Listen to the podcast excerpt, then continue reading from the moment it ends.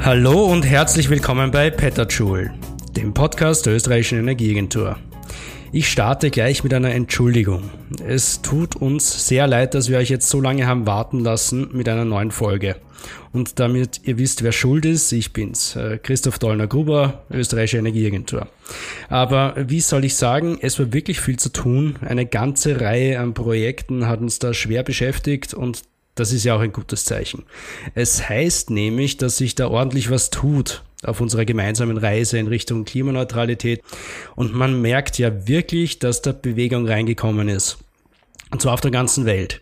Deutschlands Bundesverfassungsgericht befindet, dass das deutsche Klimaschutzgesetz zu wenig ambitioniert ist, worauf die dortige Bundesregierung das Ziel der Klimaneutralität 2045 verankert, mit einem angepassten Zwischenziel für 2030. Auf Ebene der EU erwarten wir das Fit for 55-Paket mit zahlreichen Legislativvorschlägen, die insgesamt Europa auf Schiene in Richtung 2030 und die Klimaneutralität bringen sollen. Eigentlich hätten wir das Paket für Juni erwartet, jetzt kommt es aber Mitte Juli erst. Und in Österreich tut sich, ob trotz oder wegen, jedenfalls mitten während der Pandemie auch einiges. Bund und Länder einigen sich auf den Ausstieg aus fossilen Heizungen bis 2040. Das ERG ist in der finalen Abstimmung im Parlament. Beim Energieeffizienzgesetz kommt bald ein Entwurf. Das Gaspaket, die Wasserstoffstrategie, das Klimaschutzgesetz, die ökologische Steuerreform und vieles mehr ist da im Entstehen. In Österreich noch weniger, auf EU-Ebene aber mittlerweile schon ein bisschen mehr umstritten ist dabei das Thema Bioenergie. Obwohl die Bioenergie durchaus relevant ist.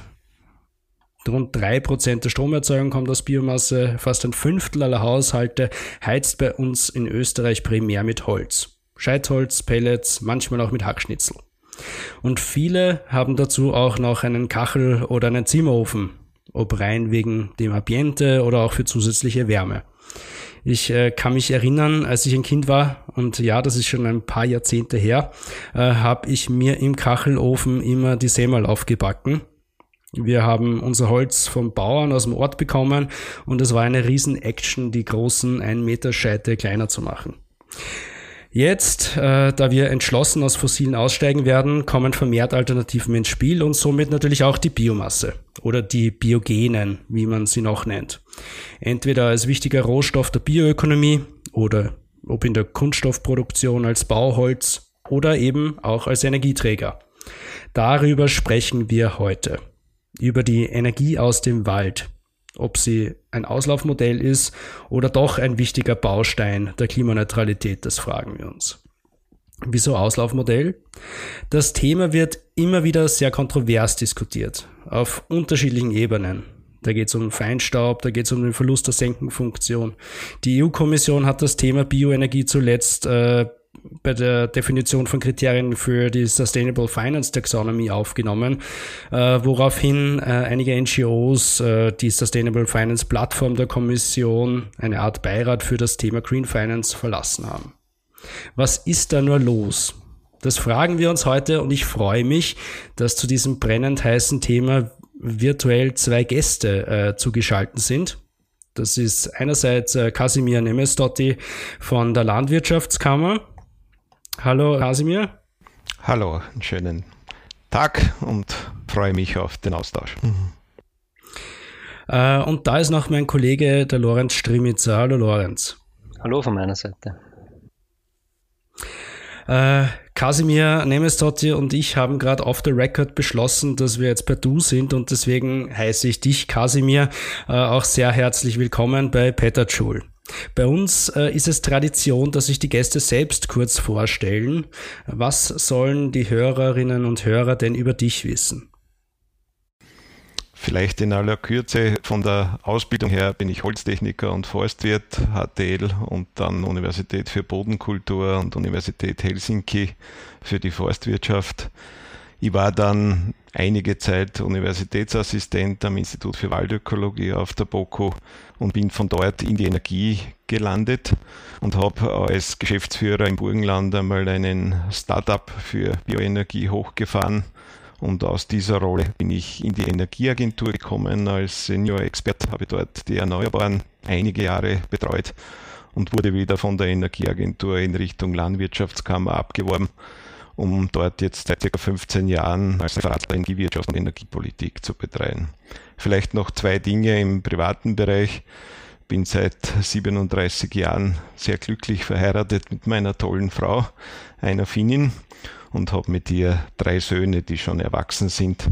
Und in Summe äh, freuen wir uns jetzt wieder, wenn die Pandemie abklingt, auch in unsere zweite Heimat zu dürfen.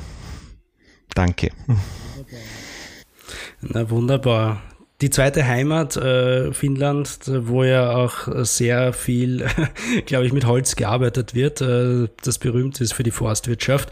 Wieso beschäftigt sich denn die Landwirtschaftskammer in Österreich mit dem Thema Bioenergie? Ja, du hast es vorher schon angesprochen, biogene Energieträger, und wir werden ja noch einiges dazu hören, sind die wichtigste erneuerbare Energieressource in Österreich. Und äh, die land- und forstwirtschaftlichen Betriebe haben natürlich hier ein wesentliches Standbein in der Bereitstellung von den Rohstoffen, aber auch von den entsprechenden Energiedienstleistungen. Und so ist es naheliegend, dass wir uns auch in der Landwirtschaftskammer Österreich mit dem Thema beschäftigen. Super, na schön, dass du da bist. Ähm, Lorenz, äh, wir kennen dich ja schon bei Peter Schul. Kannst du bitte trotzdem noch kurz was über dich erzählen? Ja, hallo. Ähm, also ich heiße Lorenz Strimmitzer, für die, die mich nicht kennen. Ich arbeite in der Energieagentur und leite hier das Center für nachwachsende Rohstoffe und Ressourcen äh, und befasse mich hier schon seit etlichen Jahren auch mit dem Thema Bioenergie und diversen Fragestellungen, die damit verbunden sind und darf auch hier das Klimaaktivprogramm Energieholz leiten, äh, was Teil der Klimaschutzinitiative Klimaaktiv des BMK ist, also des Klimaschutzministeriums. Super. Das heißt, äh, zwei ausgewiesene Bioenergie-Experten. Ähm, Steigen wir ein ins Gespräch, äh, da da draußen wahrscheinlich nicht alle Experten sind, was das Thema betrifft. Ähm, wir sprechen heute über Bioenergie und ich würde gern ähm, mit dem Stellenwert äh, von biogenen Energieträgern heute anfangen in Österreich. Lorenz, äh, was können wir unter dem großen Begriff Bioenergie überhaupt verstehen? Was versammelt sich da alles drunter? Ja, ganz allgemein äh, geht es bei der Bioenergie um die Nutzung von Biomasse, ähm, also um Stoffe organischer Herstoff, äh, Herkunft, also die Kohlenstoff enthalten. Ähm, und das ist deswegen wichtig, weil man eigentlich gespeicherte Sonnenenergie nutzt, die die Pflanzen vorher mittels Photosynthese äh, in organische Materie umgewandelt haben. Und das Schöne dabei ist, dass sie halt sehr vielseitig ist. Also aus Biomasse kann man die unterschiedlichsten festen, flüssigen, gasförmigen Energieträger für eigentlich alle erdenklichen Anwendungen ähm, herstellen.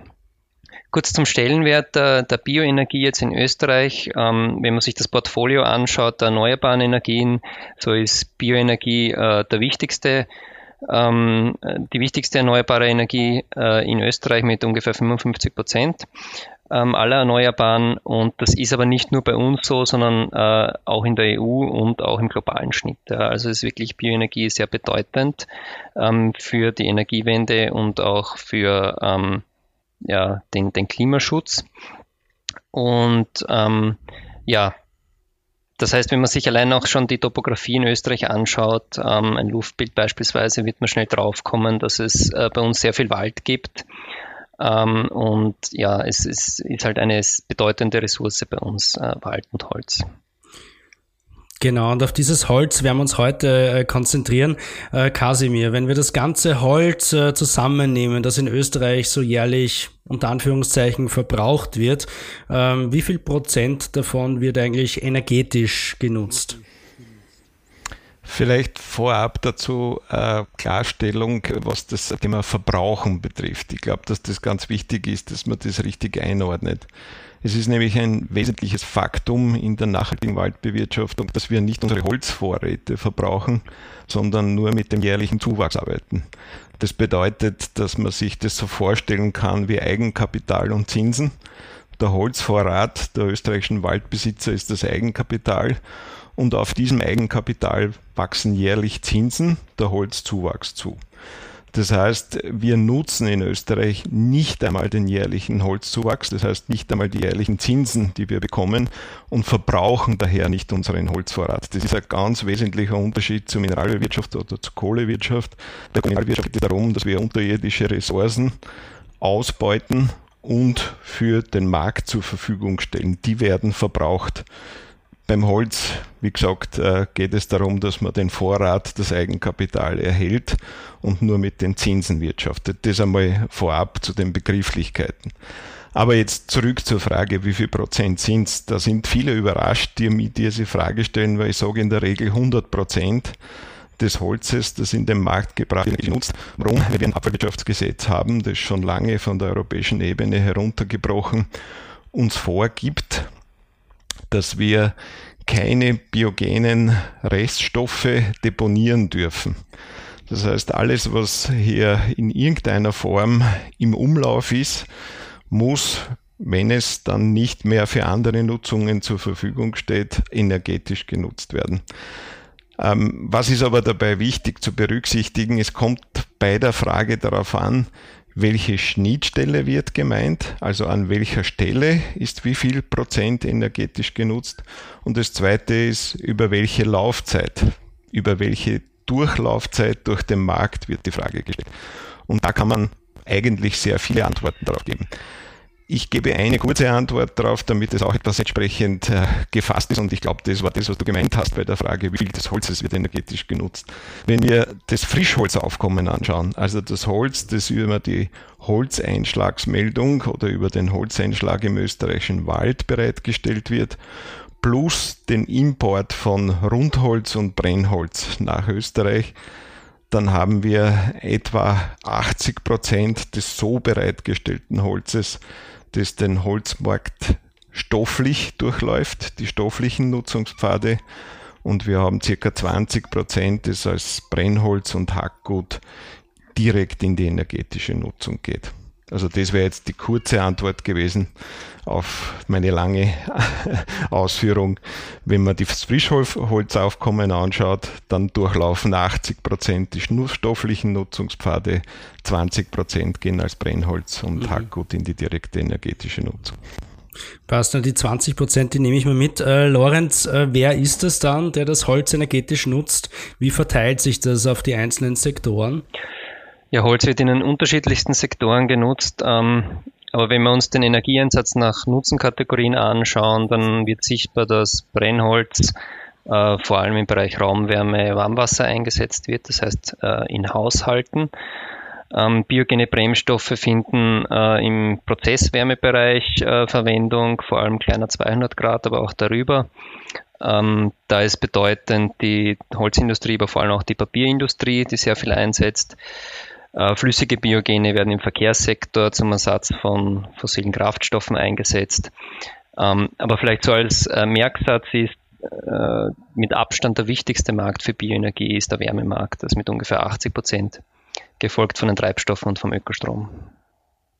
Mhm. Das ist das Heizen, ja. Kasimir, kannst du das anhand eines Baumes, der in Österreich wächst, jetzt ein bisschen näher erklären, ähm, wie es dazu kommt, dann, äh, dass der gefällt wird, äh, wie lange dauert das, ähm, bis das der, dass der wachsen muss, bis man den fällen kann und was passiert dann mit diesem Baum? Ja, gerne kann ich versuchen, aber ich muss auch wieder so wie vorher bei der Frage nach dem Verbrauchen von Holz jetzt auch bei dieser Darstellung, wie das in der Zeitschiene und so weiter funktioniert, bis ein Baum reif ist für die Fällung, ein bisschen ausholen. Die nachhaltige Waldbewirtschaftung arbeitet nicht mit einzelnen Bäumen. Die arbeitet mit gesamten Waldbeständen und Waldgebieten. Und das ist ein wesentlicher Unterschied im Zugang zu dem, was sich so der normale Mensch wenn er äh, seinen Gartenbaum anschaut, einen Apfelbaum anschaut oder wenn er in den Park geht und dort einen Parkbaum anschaut, von äh, Lebensdauer und Zeitdauern für Holzbereitstellung vorstellt. Warum ist das so ein großer Unterschied? Weil wir auf bei der nachhaltigen Waldbewirtschaftung in diesen Waldgebieten, die wir betrachten, hunderttausende Bäume haben und alle Alterskategorien der Bäume durchmischt in dem Waldgebiet vorhanden sind. Das heißt, äh, wenn wir nachhaltig bewirtschaften, und nur so viel Holz nutzen, wie zuwächst in diesem Waldgebiet, in diesem Waldökosystem, das für die Betrachtung einer nachhaltigen Waldbewirtschaftung wichtig ist, dann wächst in jedem Jahr so viel oder sogar mehr, so wie es in Österreich oder in der Europäischen Union ist, Holz zu, als genutzt wird. Das heißt, wir müssen nicht warten, bis irgendwann einmal der Baum gewachsen ist, sondern wir haben mit dieser Bewirtschaftungsmethode jährlich mehr Holz zur Verfügung, als wir nutzen. Jetzt aber natürlich hat das entsprechende Abläufe. Wenn wir eine Altersklassenwaldstruktur anschauen, also wo es verschiedene Bestände mit verschiedenen Altern gibt, dann gibt es Jungwuchs, dann gibt es, das ist ungefähr bis 20 Jahre des Waldbestandes. Dann gibt es die Dickungs- und Stangenaltersphase. Das ist ungefähr bis 40, 50 Jahre des Bestandes. Dann kommt äh, die erste entsprechende äh, Baumholzstadium, wo ich schon größere Durchmesser habe. Das geht so in Richtung 60, 70, 80 Jahre. Die üblichen Durchrechnungszeiträume für Alters Betrachtungen, Umtriebszeiten, sagt man in der Forstwirtschaft, ist in Österreich rund 80 bis 120 Jahre. Das heißt, bis ich eine Endnutzung eines solchen Altersklassenwaldes mache, äh, vergehen etwa 80 bis 120 Jahre. Wichtig ist aber das, was ich vorher gesagt habe, auf dem gesamten Weg in der Waldpflege vom Jungwuchs über die Dickung, über die entsprechenden Durchforstungsmaßnahmen bis zu den Endnutzungen fällt immer wieder Holz an und nicht erst am Ende. So, und jetzt zurück zum Baum und wie schaut das aus, wenn ich einen Baum habe? äh, dort ist es wichtig, dass wir unterschiedlichste Baumarten haben auf einer Waldfläche, die unterschiedlichste Qualitäten haben, Stammteile haben und je nachdem, welche Qualitäten bei welchem Baum, bei welcher Baumart und bei welchem Baumteil anfallen, wird es ausgeformt, die Sortimente entsprechend mit der Motorsäge aufgeteilt. Die wertvollsten Stücke gehen in die Sägeindustrie oder Furniererzeugung. Nicht so wertvolle Stücke gehen in die Faserholzproduktion und in die Industrieholz, Plattenholz. Und das, was für diese drei Bereiche nicht nutzbar ist, bleibt dann als Energieholz über. So ungefähr stellt sich's dar. Also ich habe einerseits laufend Holz zur Verfügung und nutze in unserer Waldbewirtschaftung weniger als jährlich zuwächst und nicht erst nach 100 Jahren oder nach 70 Jahren oder nach sonst irgendwelchen Zeitrechnungen. Mhm. Die einzelnen Waldorte haben ein Spektrum von Baumarten und Holzqualitäten und das wird dann aufgeteilt je nach Qualität und Wertigkeit auf die verschiedenen Nutzungspfade. Mhm. Machen diese Nutzungspfade oder die Art und Weise, wie der Wald bewirtschaftet wird, dann einen Unterschied, ob äh, dieser Baum von dem wir jetzt gesprochen haben, in einem Wald, sagen wir, der Bundesforste steht oder in einem Kleinwald äh, von einem Bauern oder einem Privatbesitzer? Also aus dem Blickwinkel der nachhaltigen Waldbewirtschaftung nein, weil es gilt für alle Waldbesitzer in Österreich das gleiche Forstgesetz, das uns vorschreibt und mit sehr strikten Regeln vorschreibt, nachhaltig zu wirtschaften. Ob das jetzt die Bundesforste, ein Großwaldbesitzer oder ein Kleinstwaldbesitzer ist, alle müssen sich an das gleiche Forstgesetz halten. Das heißt jetzt so gesehen, ob der Baum bei den Bundesforsten mit 500.000 äh, Hektar äh, Flächenbesitz steht oder bei einem Kleinwaldbesitzer, der 5 Hektar Wald hat. Beide müssen sich an diese Nachhaltigkeitsvorgaben halten und dem Baum geht es in beiden Bereichen gleich gut. Mhm, interessant. Ähm, dann gibt es ja noch unterschiedliche Baumsorten, die in diesen Wäldern stehen. Ähm, macht die Art der Verwendung da auch einen Unterschied, ob das jetzt ein Nadelbaum ist oder ein Laubbaum? Ähm, wachsen die zum Beispiel unterschiedlich schnell oder? Ja, absolut. Also das macht natürlich große Unterschiede dabei aus. für welche Zwecke dann, wenn ich die Bäume nutze, die Sortimente bereitgestellt werden können. Wir haben in Österreich ein dickes Büchlein der Holzhusancen, der Holzhandelshusancen, die äh, viel Kriterien festmachen über die Qualität des Holzes für verschiedene Abnehmer. Und nach diesen, die, sage ich mal, versierten Holzhändler und die entsprechenden Förster und Forstwirte kennen diese Holzhandelsusancen und formen nach diesen Holzhandelsusancen aus. Ein Nadelbaum, und ich versuche kurz zu sein, äh, wächst in der Regel sehr gerade weil er halt eine andere Art der Wuchsform in der Krone hat und hat dadurch einen größeren Teil eines geraden Stammes bei der Fällung und hat einen größeren Anteil von stofflich nutzbaren Sortimenten.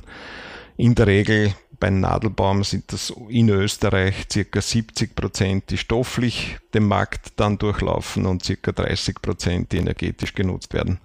Beim Laubbaum ist es umgekehrt. Dort habe ich in der Regel krumme Bäume, andere Holzarten, andere auch Holzqualitäten. Hier kann man sich nur so eine Eiche vorstellen in einem Wald und auch Holzarten, die von der Industrie weniger genutzt wurden, Zerreiche, Heimbuche, Robine und so weiter. Da ist es so, dass wir ungefähr 30 Prozent stofflichen Marktdurchlauf haben und ungefähr 70 Prozent energetische Nutzung der anfallenden Sortiment. Ja, interessant. Wobei Eichen natürlich dann die schönsten Möbel geben.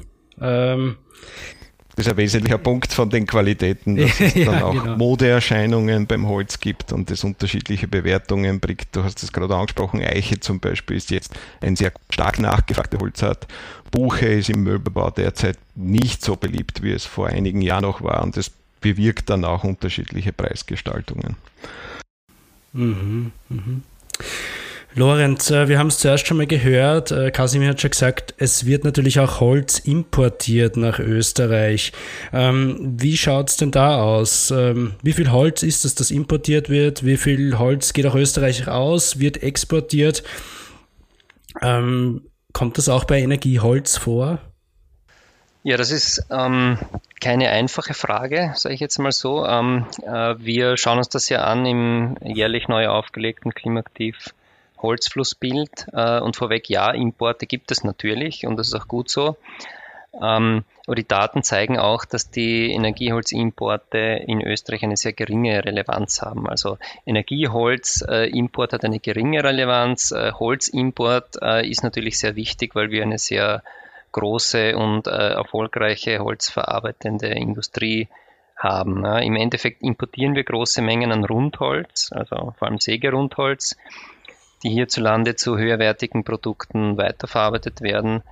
Und und Rund, Rundholz wären, sind dann zum Beispiel die großen Baumstämme genau, mit ja, also Rinde also und natürlich unterschiedliche Qualitäten äh, für ja, die ja. Äh, Sägerundholz, Industrierundholz etc. Ähm, aber mhm. wichtig ist, dass diese ähm, Stämme dann hier ähm, weiterverarbeitet werden, zu Schnittholz beispielsweise, und die, äh, diese Produkte wiederum exportiert werden. Ähm, und die Wertschöpfung bleibt dabei bei uns im Land und nicht nur das, natürlich auch große Mengen an Sägenebenprodukten. Das hat der Kasimir eh vorher schon auch äh, ein bisschen angeteasert. Also beispielsweise die Rinde, die Sägespäne, die anfallen und so weiter. Ähm, und diese werden bei uns energetisch genutzt und das ist ein, ein wichtiger Eckpfeiler der, der Bioenergie bei uns. Äh, das heißt, die energetische und die stoffliche Nutzung von Holz, die hängen eigentlich elementar zusammen. Ähm, und vielleicht zu den Mengen, ja, wir verarbeiten jährlich äh, mehr als 20 Millionen Festmeter in der Sägeindustrie, also das ist ähm, so der, der Motor des gesamten Systems, ähm, der größte Knoten. Ähm, und ja, wir importieren ungefähr 12 Millionen Festmeter Sägeindustrie-Rundholz, äh, Millionen Festmeter Halbfertigungserzeugnisse, vier Millionen Festmeter Sägenebenprodukte, Restholz, Presslinge. Also es gibt einen regen Austausch. Dafür exportieren wir auch äh, wesentlich, ähm, wesentliche Mengen, nämlich auch Rundholz eine Million, äh, 6 Millionen Festmeter Schnittholz in etwa, zweieinhalb Millionen äh, Festmeter Presslinge, Restholz, Nebenprodukte und so weiter. Ähm, was wichtig ist, ähm, Import-Export ist natürlich in unserem Kontext auch so zu sehen, dass äh, es sehr kleinräumig ist. Also wenn ich irgendwie im Waldviertel sitze und einen äh, holzverarbeitenden Betrieb habe, dann macht es natürlich Sinn, dass man im kleinen Umkreis auch Holz aus Tschechien bezieht. Also man darf da nicht denken, dass wir jetzt ähm, großartige äh, Volumina haben, die äh, aus fernen Ländern kommen, sondern dass der Großteil dieser Importe äh, passiert aus den umliegenden Nachbarländern. Okay. Ich meine, das, das sind wir eh eigentlich schon beim Thema. Äh, wir wollen jetzt auch ein bisschen über Kritikpunkte äh, sprechen, die da immer wieder äh, der Bioenergie entgegengebracht werden. Jetzt seid ihr zwei Vertreter der Bioenergie-Ecke, sage ich mal, und ich muss jetzt ein bisschen einen Gegenpart einnehmen. Ähm, die Kritikpunkte, die kommen ja nicht nur von der Fossilindustrie, sage ich mal, äh, sondern auch von Menschen, die es eigentlich sehr gut meinen mit äh, dem Klima. Äh, und fangen wir da beim ersten Kritikpunkt an. Der spielt sich oft sehr lokal ab. Äh, Biomasseheizungen äh, sind nicht nur CO2, sondern auch Feinstaub schleudern. Hört man da öfters einmal. Konkret geht es dabei um ähm, ganz kleine Teilchen, PM 2,5, PM 10 Emissionen. Was sagst du da, Lorenz, ähm, zu diesem Kritikpunkt? Gibt es da vielleicht einen Unterschied zwischen Scheitholz und Pellets? Ähm, was bringst du da den Kritikern entgegen? Ja, ganz allgemein ist zu sagen, dass bei einer Verbrennung von Holz natürlich Staub äh, entsteht, das stimmt. Aber es kommt natürlich auch wesentlich darauf an, ähm, wie eine Heizung betrieben wird, was ich damit ähm, verbrenne und ähm, Insbesondere die manuell beschickten, also so ältere äh, Kleinfeuerungsanlagen jetzt für feste Brennstoffe sind hier relevant. Ähm, und äh, das beste Mittel, um die Emissionen zu reduzieren, ist eigentlich diese alten Kessel auszutauschen gegen neue, die nicht nur ähm, besser verbrennen und damit sauberer verbrennen, sondern auch wesentlich effizienter sind und ähm, weniger Brennstoff brauchen. Und ähm, aktuelle Daten zeigen auch, dass sich die äh, Feinstaubbelastungen wesentlich verbessert haben, obwohl im gleichen Zeitraum eben wesentlich mehr Biomassekessel auch in Betrieb genommen wurden. Und ähm, da gibt es Berechnungen, ähm, die auch sagen, dass der Anteil der Feinstaubemissionen von modernen Kesseln äh, nur 3,6 Prozent der gesamten Feinstaubemission ähm, ausmachen. Also man muss da schon die, die Relation auch sehen die, die Feinstaubbelastung jetzt durch moderne Kessel ist äh, sehr gering. Äh, vielleicht zur Art des Brennstoffs. Ich glaube, da ist es entscheidender, dass die Verbrennung selber möglichst optimal abläuft. Das heißt mit optimaler Luftzufuhr, trockenem Brennstoff etc. Und ähm, ja, manuelle Systeme haben da, insbesondere wenn sie sehr alt sind, gegenüber vollautomatischen Systemen natürlich wesentliche mhm. Nachteile. Das heißt, das System ist umso besser, je weniger der Mensch äh, dann beteiligt ist. Und das kennen wir ja aus anderen Bereichen. Das Nutzerverhalten hat da einen großen Einfluss auch ähm, darüber, wie, wie sauber, wie äh, effizient äh, ein System ist. Ähm, Kasimir, dann werfe ich dir den zweiten Kritikpunkt entgegen. Äh, für den müssen wir eine bisschen eine globalere Ebene einnehmen. Es geht darum, dass äh, durch das Fällen von Bäumen wertvolle Senken im Kampf gegen den Klimawandel verloren gehen, äh, so der Vorwurf. Also im Endeffekt die Fähigkeit des Waldes über Photosynthese CO2 aus der Luft zu filtern und äh, für das Pflanzenwachstum einzusetzen. Und zwar indem der Kohlenstoff im Holzkörper gespeichert wird, ein sogenannter Carbon Stock. Jetzt äh, warnen Umweltorganisationen, äh, Wissenschaftler, dass eine verstärkte Energieerzeugung aus Holz den Klimawandel sogar beschleunigen könnte. Ähm, ich frage dich, wie stehst du zu solchen Warnungen? Ähm, ist Energieholz ein Auslaufmodell? Was sagst du? Naja, aus unserer Sicht natürlich nicht. Warum nicht? Äh, ich glaube, das ist für jeden, der sich ernsthaft mit der Klimakrise und mit der fortschreitenden Klimaverschlechterung beschäftigt, ganz klar, dass die Hauptursache für die Problematik in der Anreicherung der Atmosphäre mit fossilem CO2 liegt.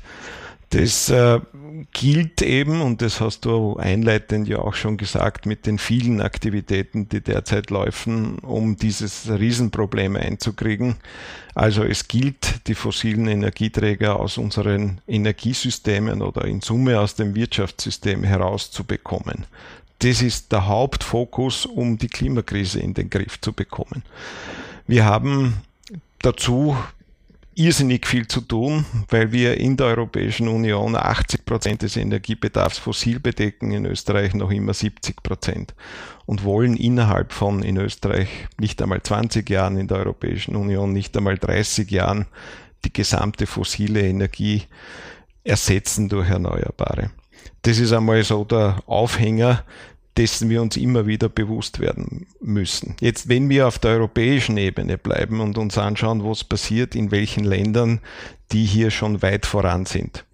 Es gibt in der Europäischen Union fünf Mitgliedstaaten, fünf, sechs Mitgliedstaaten, die jetzt schon deutlich über 30 Prozent erneuerbare Energie im System haben. Und alle, die Vorreiter sind, Schweden, Finnland, Lettland, Estland und Österreich sind Forstwirtschaftsländer, die über eine längere Zeit massiv ihren Bioenergieeinsatz hochgefahren sind und deswegen auch deutlich über 30 Prozent erneuerbaren Anteil liegen, aber gleichzeitig ihre Waldfläche ausgeweitet haben und ihren Holzvorrat gesteigert haben. Das heißt, diese Länder zeigen, dass es geht, fossile Energieträger zu ersetzen durch nachwachsende Rohstoffe und gleichzeitig den Holzvorrat zu steigen und gleichzeitig die Waldfläche auszuweiten. Und das ist eins der klarsten Argumente gegen die Kritiker. Wir haben ein paar Mitgliedstaaten in der Europäischen Union, die sind Schlusslichter. Eins davon, und das ist ganz hinten, ist Niederlande. Die haben nicht einmal 10% erneuerbare Energie im System. Sie haben praktisch keine Waldausstattung und sind die kritischsten Bioenergiegegner. Da passt etwas nicht zusammen. Das heißt, wir sollten uns anschauen, die Vorreiter, die Good Practices, wie das funktioniert, dass man alle die Vorgaben unter einem Hut bringt und uns an denen orientieren und sollten uns nicht irritieren lassen von jenen, die heute dieses, diese Ressource nicht zur Verfügung haben. Okay. Okay, so, ich meine, jetzt ist äh, eine sehr prominente Kritikerin, äh, Greta Thunberg aus Schweden, aus einem Vorreiterland, äh, wie du gerade gesagt hast. Und sie tritt dort sehr vehement zum Beispiel gegen Biomassekraftwerke auf, ähm, mit dem Argument eben, dass ähm, das doch besser wäre, den Wald stehen zu lassen, äh, anstatt äh, ihn zu verbrennen, ähm, weil dadurch eben wertvolle Senken verloren gehen. Ähm, was, was, was sagt man da gegen dieses Senkenargument? Es, es, es, es, hat mich, weil du das direkt ansprichst, dass Greta Thunberg, die ja sehr aktiv ist in Richtung dieser Problematik der Klimaverschlechterung und Phasing Out praktisch der Hauptverursacher der fossilen Energieträger, dann jetzt in letzter Zeit äh, mit Argumenten äh, auch unterwegs ist, die sagen, äh, fokussiert auf die wahren Erneuerbaren und das wären dann in ihren Augen nur Wind und Photovoltaik und lasst die nicht unter ihren Bezeichnungen echten Erneuerbaren und das wäre in dem Fall Holz lieber im Wald. Das ist leider, und ich sage, das war ein Geniestreich mehr oder weniger jener, die nicht wollen, dass wir schnell weiterkommen im Klimaschutz, dass sie sogar FFF für solche Dinge eingefangen haben. Warum sage ich das? Äh, wir haben in der Europäischen Union bei, das haben wir ja vorher schon angesprochen, Holz ist einer der wichtigsten erneuerbaren Energieträger, deutlich mehr als Photovoltaik und Windkraft im System. Warum? Lorenz hat es auch schon gesagt, weil wir nur 20 Prozent elektrische Energie im Endenergieverbrauch haben und nur Holz auch anderes als elektrische Energie nicht so wie Windkraft, Wasserkraft und Photovoltaik bedient. Das ist einmal so der Kontext. Und was die Sink betrifft, wir haben in der Europäischen Union über die Laufzeit äh, jetzt Paris geht immer auf Bezugsjahr 1990. Wenn wir auch den Wald in der EU 27 seit 1990 anschauen, dann haben wir hier im Schnitt ungefähr 400 Millionen Tonnen CO2 aus der Atmosphäre in die Waldbestände der Europäischen Union aufgenommen und den Holzvorrat in der gesamten Europäischen Union gesteigert und gleichzeitig Milliarden von Litern von Heizöl, Millionen von Tonnen von Kohle und auch wesentliche Mengen von Erdgasverbrennung substituiert, gleichzeitig mit dem Holzvorratsaufbau. Hätten wir das Holz über diese ganze Zeit im Wald liegen gelassen, dann wären viele Bestände inzwischen zusammengebrochen und das CO2 wäre genauso in die Atmosphäre gegangen oder sogar noch schneller.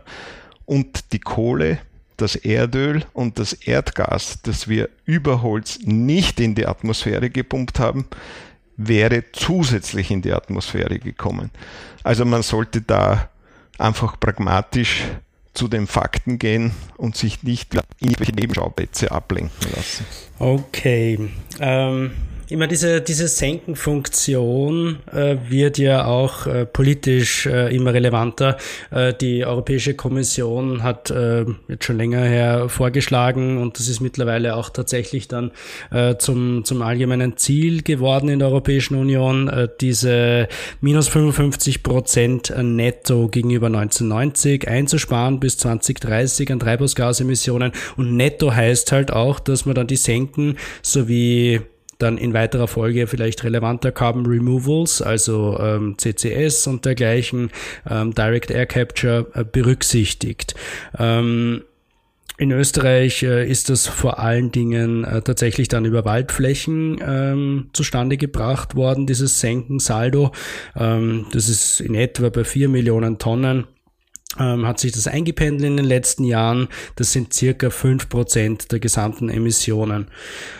Lorenz, äh, wenn wir jetzt ein bisschen in die Zukunft blicken, wie wird sich diese Fähigkeit des Waldes als Senke zu fungieren äh, entwickeln? Ja, in die Zukunft zu schauen ist ja immer schwierig. Ähm, aber die Klimaforscher sind sich ziemlich einig, dass es in Zukunft aufgrund der Klimakrise vermehrt zu Stürmen kommen wird, zu Dürren kommen wird, äh, etc. Also ähm, wie viel genau das sein wird, ist, ist immer mit Unsicherheit behaftet, aber es steht äh, mehr oder weniger fest, dass es vermehrt zu Schadereignissen kommen wird und das heißt, äh, dass auch mehr Energieholz anfallen wird. Ähm, was wir auch äh, in Daten ähm, vom Bundesforschungszentrum für Wald äh, sehen, ähm, ist es, dass es zunehmend ähm, einen Trend gibt zu Laubholz. Ähm, das gibt, äh, der Kasim hat das eh vorher schon erwähnt, das bewirkt auch, äh, dass höhere äh, oder größere Mengen an Energieholz in den Markt kommen werden, ähm, weil einfach das Verhältnis von, von energetisch zu stofflich nutzbaren Mengen beim Laubholz anders ist. Ähm, und wir werden zur Risikominimierung auch immer resilientere Wälder brauchen, ähm, weil diese ähm, Schadereignisse zunehmen. Das heißt, klimafittere Wälder, wie es oft gesagt wird, ähm, das ähm, bedingt, dass es äh, Waldbau- und Pflegemaßnahmen braucht, die intensiviert werden müssen, wobei ebenfalls ähm, Energieholzmengen anfallen werden. also es, es gibt hier genug ähm, Potenziale sozusagen. Es gibt auch äh, gegenläufige Trends, ähm, sozusagen sinkende Heizgradax-Summen. Wir haben gesehen, dass die letzten zehn Jahre, ähm, also die, die Winter der letzten zehn Jahre wirklich sehr warm waren im Schnitt und dass weniger geheizt werden musste. Gleichzeitig werden Gebäude zunehmend äh, thermisch saniert. Ähm, Kessel werden äh, ersetzt durch neuere, äh, effizientere Kessel. Ähm, und das alles spielt halt, äh, spielt halt zusammen. Ähm, dadurch können halt verfügbare Mengen für, für neue Anwendungen oder für andere Anwendungen ähm, ja, auch frei werden. Mhm. Da werden wir einiges brauchen, ähm, auch in Richtung, wenn ich in Richtung Biomethan äh, blicke. Ähm, aber bleiben wir vielleicht noch bei den Krisen, die es gegeben hat in Österreich, im österreichischen Wald. Äh, Borkenkäfer, Stürme, Trockenheit äh, und so weiter hast du schon erwähnt. Welche Mengen sind denn das, die da jetzt im Wald herumliegen? Ja, herumliegen ist immer so ein vielleicht ein flapsiger Begriff. Ähm, es ist jetzt vor kurzem die Holzeinschlagsmeldung rausgekommen, äh, die jährlich gemacht wird. Ähm, äh, und dort äh, zeigt sich halt, dass äh, in etwa 9 Millionen Erntefestmeter Schadholz in Österreichs Wäldern ähm, angefallen sind letztes Jahr, also das Jahr 2020. Das sind äh, nur, um das einzuordnen, das ist mehr als die Hälfte des, des gesamten Einschlags. Ähm, ist also ungeplant. Das ist viel, aber das ist immer noch äh, viel weniger als das Jahr 2019. Da waren es noch einmal um, um 24 Prozent mehr. Äh, und wenn man sich die langjährigen äh, Entwicklungen anschaut, also der Schadholzanfall im Jahr 2020 ist ungefähr 5 Prozent über dem 5-Jahres-Schnitt, aber 38 Prozent über den 10-Jahres-Schnitt. Ja. Und was sind jetzt die Gründe für, diese, für diesen Schadholzanfall? Ähm, 2020 waren es vor allem Borkenkäferschäden mit 3,3 Millionen Erntefestmetern und Stürme mit 3,1 Millionen Erntefestmetern. Ähm, also mhm. wirklich relevante Mengen. Also wenn man da so, mir ist das am Wochenende aufgefallen, ich war in der Natur unterwegs und da blickt man halt auf so eine Waldfläche und da sind sehr viele braune Bäume dabei. Sind das dann solche, die von Schädlingen befallen sind? Oft, oft sind das, wenn ich mhm. Kasimir das auch ja. bestätigen darf, dass oft, wenn man abgestorbene Schäden einer der Täter, vor allem bei Nadelbäumen. Mhm. Der, der Lorenz hat gesagt, das sind im Endeffekt ungeplante Mengen, die da in der Holzeinschlagstatistik äh, aufkommen. Ähm, inwiefern ähm, sage ich mal, stört das dann die, den nachhaltigen, den, den Nachhaltigkeitsgedanken des Waldwachstums? Ähm, also greift das dann auch schon ins Eigenkapital ein oder bleiben wir dann noch bei den Zinsen? Wenn ich es vielleicht beantworten darf, wir, wir, wir bleiben noch ja, bei bitte. den Zinsen. Warum? Ja. Äh, was gestiegen ist, ist der Prozentsatz des als Schadholz anfallenden Einschlages. Es ist aber trotzdem der Gesamteinschlag noch unter dem jährlichen Zuwachs geblieben, über die gesamte Dauer, die wir jetzt die Walddaten entsprechend betrachten. Es ist für die Waldbesitzer eine Katastrophe, wenn sie nicht plangemäß, also den einzelnen Waldbesitzer, dessen Waldfläche betroffen ist und der da vom Borkenkäfer oder von einem wilden Orkan oder von einem Eisbruch getroffen wird, ist das eine Katastrophe, weil das seine Planung auf seinem Waldstück entsprechend vollkommen durcheinander wirft und es noch zusätzlich in der Forstwirtschaft im Gegensatz zur Landwirtschaft mit Naturkatastrophen zu einem erhöhten Anfall, kurzfristig erhöhten Anfall von Produkten am Markt gibt, Preise äh, zusammenhaut. In der Landwirtschaft Naturereignisse bringen eine Reduktion der Mengen der Forstwirtschaft, habe ich kurzfristig entsprechende Überangebote und dann haben alle einen Nachteil, weil die Preise sinken. Aber jetzt wieder kurze Antwort auf die Frage, die Nachhaltigkeitsprinzipien bleiben in Summe für den österreichischen Wald gewahrt, weil wir trotz Kalamitätsnutzungen unter dem jährlichen Zuwachs sind. Für den einzelnen Waldbesitzer ist es natürlich katastrophal in seiner Planung, weil er nicht so, wie er es vorgesehen hat, dann langsam in entsprechenden Schritten zu der Nutzung schreitet und sogar noch Preisverluste hinnehmen muss und Qualitätsverluste hinnehmen muss. Mhm. Was kann man tun, um das in Zukunft zu verhindern? Also wie kann man äh, die Klimaschutzfunktion des Waldes erhalten? Kasimir? Ich glaube, da schließt, da schließt sich der Kreis zu dem, was ich vorher auch zu den, äh, zu den Ansätzen von äh, bezüglich der Senkenwirkung und dem Nicht-Angreifen des Waldes äh, sagen muss. Äh, wenn das so ist, wie entsprechend sehr klar festgehalten, dass wir ein Riesenproblem mit der Verschlechterung der klimatischen Bedingungen haben, dann müssen wir wesentlich aktiver werden in der Verbesserung der Resilienz unserer Wälder. Das heißt, wir müssen zusätzliche Maßnahmen setzen, öfter durchforsten, Baumartenmischungen in eine andere Richtung bewegen, die sich den veränderten klimatischen Verhältnissen gegebenenfalls besser stellen können. Wir müssen darauf achten, dass es nicht zu erhöhten Risiken in diesen Beständen kommt, wenn die Extremwetterereignisse steigen. Also das Schlimmste, was wir machen könnten, wenn wir mit dieser Herausforderung konfrontiert sind, dem Wald sich selbst zu überlassen. Ich will das mit einem Bild schnell noch bringen. Äh, stellen, stellen wir uns vor, wir leben in Vorarlberg in einer Gemeinde, die vom Schutzwald abhängig ist in ihrem Lebensraum, der über der Gemeinde in einem Steilhang liegt. Und da würde jemand daherkommen und sagen, lass den Bambi die, diese Wälder unberührt, greift sie nicht an. Was würde das bedeuten? Die würden überaltern, die würden zum Teil zusammenbrechen und die Gemeinde würde ihren Schutz verlieren. Das heißt, wir sind noch mehr gefordert, mit dem Klimawandel hier aktiv zu werden und mit einer entsprechenden klimafitten Waldbewirtschaftung den Risiken vorzubauen. Nicht zu tun ist ein Hochrisikokonzept. Äh, ich sage nur Beispiel Australien, wo zig Millionen Hektar innerhalb von zwei, drei Wochen abgebrannt sind aufgrund der klimatischen Verhältnisse. Mhm. Was, was wird passieren, wenn man das Schadholz, das jetzt angefallen ist, nicht aus dem Wald rausholt, sondern dort liegen lässt? Na, grundsätzlich äh, würde es über eine entsprechende Zeit durch die biotische Aktivität zu CO2 veratmet werden. Also so wie wir als Menschen, als Lebewesen auch äh, entsprechend davon abhängig sind, dass wir beim Atmen CO2 wieder freisetzen. Das können wir uns vielleicht vor Augen halten mit den Gesichtsmasken, die uns da Probleme bereitet haben, zum Teil, wenn nicht genug Sauerstoff mhm. dazugekommen ist. So geht es auch im Wald zu mit der biotischen Aktivität. Und da gibt es viele kleine Lebewesen, die dafür sorgen, dass das Holz nicht auf ewig mhm. liegen bleibt, sondern entsprechend wird. Aber gewisse Teile des Holzes bleiben so oder so. Es wird ja nicht das gesamte Holz aus dem Wald abgeführt. Für die Biodiversität bleiben genug Holzteile im Wald und auch äh, okay. äh, Totholzstellen im Wald. Das heißt, man darf sich das wieder nicht so vorstellen, dass bei der Waldnutzung der Wald ausgeräumt wird und da nichts liegen bleibt. Das ist ein Wechselspiel aus nutzbaren Sortimenten und liegen gebliebenen Sortimenten. Gut, äh, nach diesem kleinen Ausflug jetzt in äh, die diversen Krisen, die äh, über die Wälder hereingebrochen sind, würde gerne ein bisschen in die zukünftige Nutzung, energetische Nutzung äh, von Holz schauen.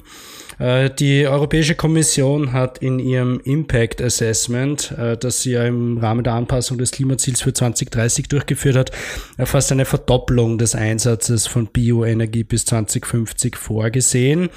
Ähm, wo sind da deiner Meinung nach, Kasimir, äh, die wesentlichsten Einsatzgebiete? Also wird sich das verändern, die Art und Weise, wie man Holz in Zukunft energetisch nutzt? Ich glaube, es bleibt dabei, dass wir äh, eben den Vorteil, den die biogenen Energieträger, also auch Holz haben und in verschiedenen Bereichen einsetzbar sind, auch in Zukunft verstärkt nutzen müssen. Was meine ich damit? Ich habe das auch vorher und der Lorenz hat schon angesprochen. Wir haben in der Europäischen Union im Schnitt derzeit etwa 20 Prozent elektrische Energie im Endenergiebedarf. 80 Prozent ist nicht elektrische Energie. Das heißt, äh, auch wenn wir die elektrischen Anwendungen steigern durch Elektromobilität und durch Wärmepumpen und sonstige, wird es dabei bleiben, dass wir Anwendungen haben, die auch über die elektrische Energie hinaus Energiebedarf zeitigen. Das wird sicher ein Fokus sein, dass wir hier für alle Bedürfnisse, die es im Energiebereich außerhalb der fossilen Energieträger gibt, Anwendungen weiterentwickeln, verbessern, vom Treibstoff bis zu den Holzgassystemen und äh, alle Bereiche praktisch, die auch äh, mehr wie nur elektrische Anwendungen darstellen. Also es wird sicher so sein, dass mhm. das Holz oder erneuerbare Energieträger verstärkt im nicht elektrischen Bereich für die Produktion zur Verfügung gestellt werden müssen, beziehungsweise im elektrischen Bereich auch, aber dann nur mit einer sehr effizienten Kraft-Wärme-Kupplung, wo auch die Wärme dann entsprechend voll genutzt werden kann. Mhm. Das heißt, man macht sich da in gewisser Weise auch eine Art Speicherfunktion äh, zunutze, die Holz mit sich bringt.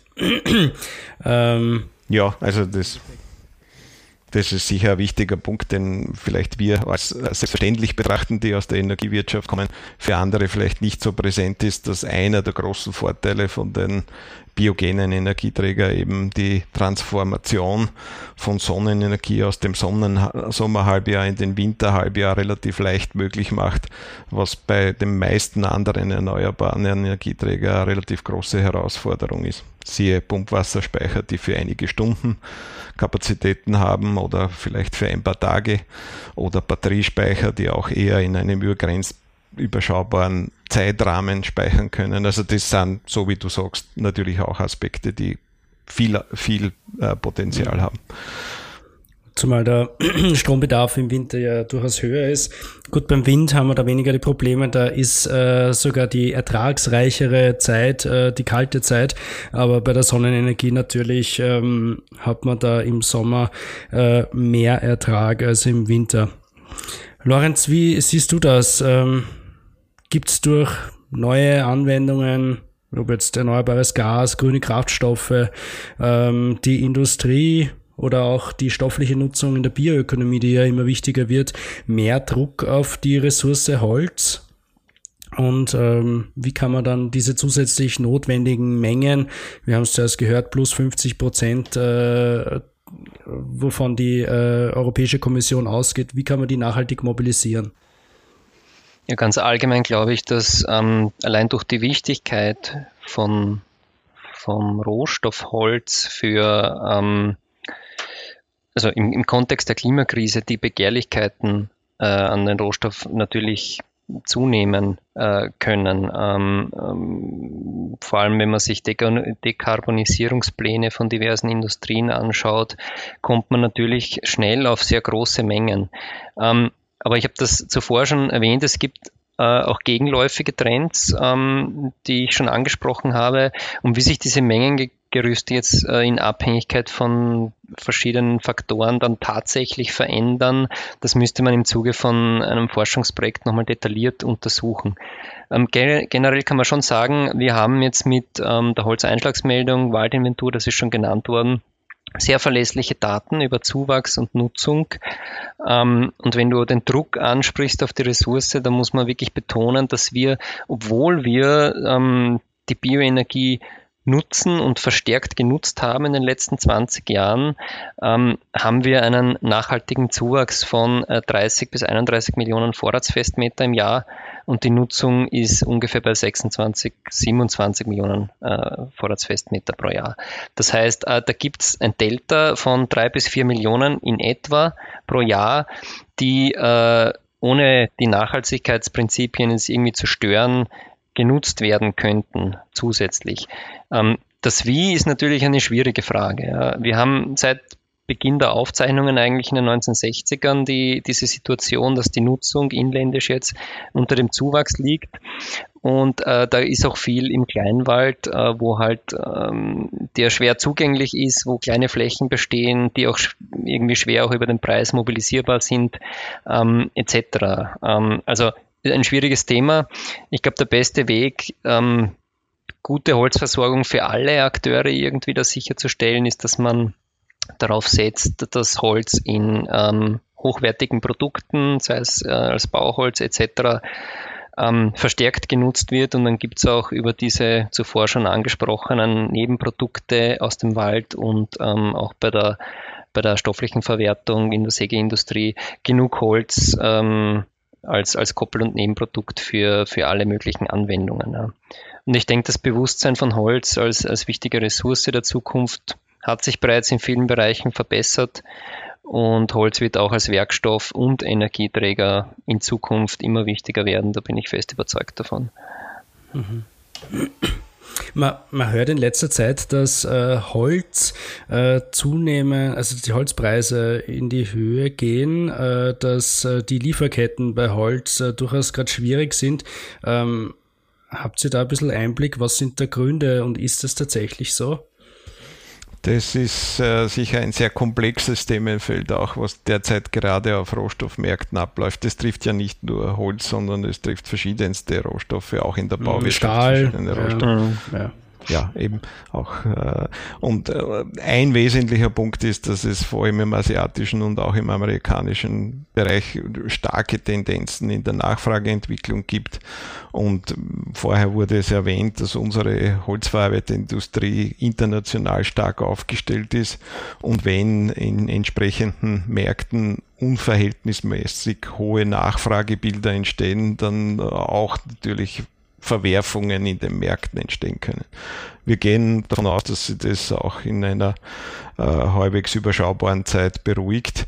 Aber im Moment äh, wird dieses, diese, diese Nachfragespitze äh, sehr stark auch getrieben von internationalen Märkten. Was vielleicht ein Punkt, der noch dazu zu sagen ist, was immer schwierig ist, wenn einige wenige Akteure, also sehr große Einheiten, in diesen Märkten dann ausschlaggebend für Veränderungen sind. Und das äh, kann auch noch verstärkend wirken für solche Ausschläge. Also wenn da relativ starke Konzentrationen, ob das die Sägeindustrie ist, ob das äh, Stahlindustrie, ob das Papierindustrie ist, auf einige wenige Player äh, kommt oder entsteht, dann wird das auch noch zusätzlich verstärkend für solche Verwerfungen mhm wirken. Okay. Mhm. Ähm, du hast gesagt, äh, du rechnest in einem überschaubaren Zeitraum wieder mit einer Normalisierung. Ähm, überschaubarer Zeitraum. Wir sind jetzt schon ziemlich fortgeschritten in unserer ähm, Folge. Deswegen äh, erlaub mir bitte noch eine Abschlussfrage, so quasi als Zusammenfassung, ähm, ein, ein Elevator Pitch. Wieso ist es sinnvoll, Biomasse energetisch zu nutzen und gibt es Fälle, wo es nicht sinnvoll ist, das zu tun? Kasimir, was sagst du? Naja, ich glaube, für mich ist es ganz wichtig, ist, dass man im Auge behält, dass es effiziente regionale Versorgungskonzepte braucht, damit das hoch sinnvoll ist. Die Menschen in der Region müssen etwas davon haben, in der Wertschöpfung und mit den Arbeitsplätzen und der Energieversorgung, der Versorgungssicherheit, dass diese Nutzungskonzepte funktionieren. Ein bisschen schwieriger wird es, wenn wir über große Distanzen den Rohstoff transportieren, vielfältig transformieren und dann internationale Konzerne die Gewinne äh, wie auch immer verwerten und die regionale Bevölkerung, so wie es auch jetzt zum Teil mit niedrigwertigen Sortimenten ist, die Waldbesitzer sogar noch draufzahlen dafür, dass sie das Holz an die Straße bereitstellen. Das wird schwierig sein. Also Elevator ist regionale, effektive Versorgungskonzepte, wo auch die Bevölkerung an der Wertschöpfung und an den Arbeitsplätzen vor Ort beteiligt ist. Das ist sinnvoll. Und da bietet äh, das ja eigentlich einen ziemlich großen Hebel jetzt auch, äh, sage ich mal, ähm, um äh, Klimaschutz vermehrt auch als Jobmotor fungieren zu lassen, weil die regionale, die lokale Wertschöpfung beim Holz halt doch sehr äh, stark ist, äh, weil es durchaus auch aufwendig ist, das aus dem, aus dem Wald rauszuholen und äh, zu verarbeiten, ja. So, ähm, dann würde ich vorschlagen, wir starten in äh, die nächste Rubrik unseres äh, Peter Joule äh, Podcasts, äh, der, die Standardrubrik. Wir sind beim Peter Joule Fundstück angekommen.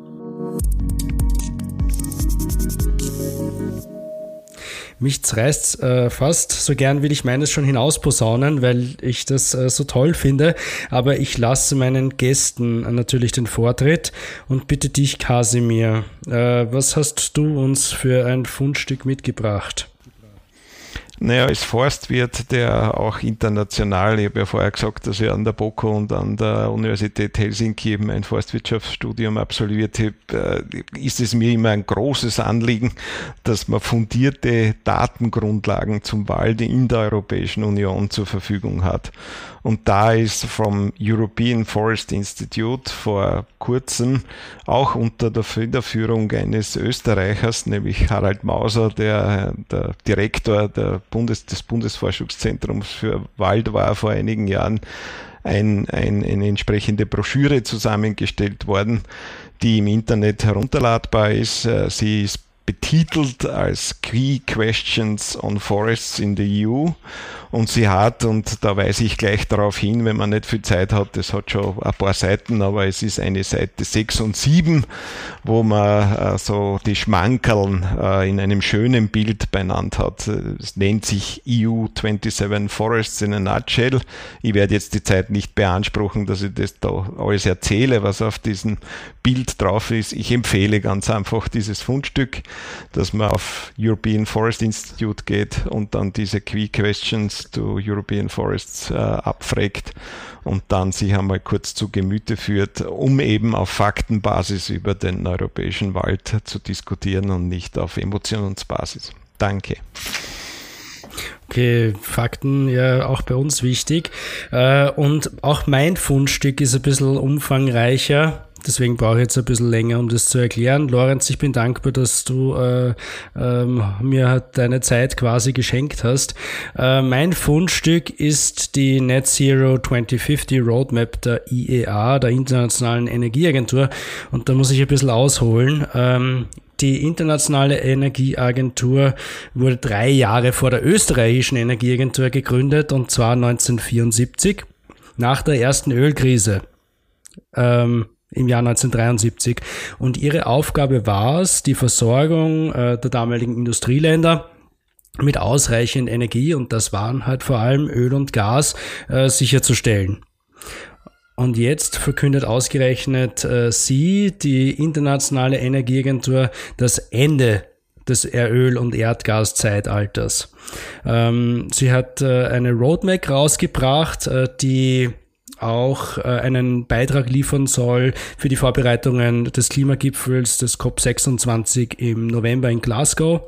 Und die Roadmap zeigt auf, welche drastischen Maßnahmen notwendig sind, damit der Energiesektor, und der ist ja immerhin für 70 bis 80 Prozent der globalen Treibhausgasemissionen verantwortlich, bis 2050 tatsächlich klimaneutral werden kann. Und, das sagt die Studie auch, ähm, sie soll kompatibel sein mit einer 50-prozentigen Wahrscheinlichkeit, dass das 1,5 Grad Limit nicht überschritten wird. Das heißt, äh, im Endeffekt, wenn wir sicherer sein wollen, dass wir das 1,5 Grad Limit nicht äh, überschreiten, dann braucht es noch mehr als die dort äh, skizzierten Maßnahmen. Äh, und bei denen wird man allein schon schwindlig. Äh, wenn ich da zum Beispiel vorlese, dass ab sofort keine neuen Kohlekraftwerke mehr dazukommen äh, dürfen, und zwar global, keine neuen Öl- und Gasförderprojekte mehr, ab sofort, ähm, ab 2025 keine neuen Öl-, Kohle- und Gasheizungen mehr 2020 ähm, hat global gesehen sogar schon einen Rekord gegeben, was den Ausbau von PV und Windkraft betrifft. Und äh, 2030, so die internationale Energieagentur, müssen wir es sogar schaffen, diesen Rekordzubau zu vervierfachen. Das heißt, viermal so viel äh, im Jahr 2030 dazu bauen. Ähm, und nicht nur im Jahr 2030, sondern pro Jahr als tatsächlich im letzten Rekordjahr. Ähm, außerdem braucht es 18 mal so viele Elektroautos wie 2020 verkauft werden, äh, 2030. Ähm, ab 2035 soll es keine neuen Verbrennerautos mehr geben. Ähm, zu diesem Zeitpunkt sollen in den Industrieländern dann auch nur mehr erneuerbarer oder und da äh, äh, kommt die internationale Energieagentur wieder ins Spiel, auch nuklearer Strom ähm, äh, vorhanden sein, weltweit dann 2040, 100% äh, Low Carbon äh, Electricity äh, und viele, viele Punkte mehr, ähm, die da skizziert sind. Einen massiven Ausbau der Energieeffizienz, ähm, neue Technologien wie Wärmepumpen, ähm, Insgesamt fordert die IEA da also Maßnahmen, die man eigentlich eher bei Umwelt-NGOs liest und weniger bei der traditionell eher konservativen Energieagentur, ähm, die zum Beispiel dafür bekannt ist, Jahr für Jahr äh, immer wieder den Ausbau der PV oder auch die Preisentwicklung bei PV äh, unterschätzt zu haben ja, wie auch immer, für mich ein eindeutiges Zeichen, dass da ein Paradigmenwechsel stattgefunden hat, dass dieses Race to Zero, also das Rennen in Richtung Klimaneutralität äh, schon längst begonnen hat, äh, dass es jetzt Schlag auf Schlag gehen wird. Und ein Satz äh, ist mir da besonders aufgefallen, hat mir gut gefallen, zwar von Fatih Birol, dem Chef der Internationalen Energieagentur. Er hat gesagt, äh, dieses Race to Zero ist aber kein Rennen zwischen Ländern, sondern gegen die Zeit. Und solange nicht alle im Ziel sind, hat äh, niemand gewonnen. Ähm, der Report hat auch über 220 Seiten, es ist sehr umfangreich, aber es gibt schon zahlreiche Zusammenfassungen, die äh, auf Twitter oder in diversen Medien äh, kursieren. Ähm, ich habe mir, ich werde mir dieses Ding morgen ausdrucken und auf jeden Fall äh, werde ich es noch durcharbeiten. Ja, damit ist eigentlich alles gesagt. Äh, ich bedanke mich sehr herzlich äh, bei meinen Gästen, bei Kasimir Nemestotti von der Landwirtschaftskammer Österreich. Herzlichen Dank fürs Interesse.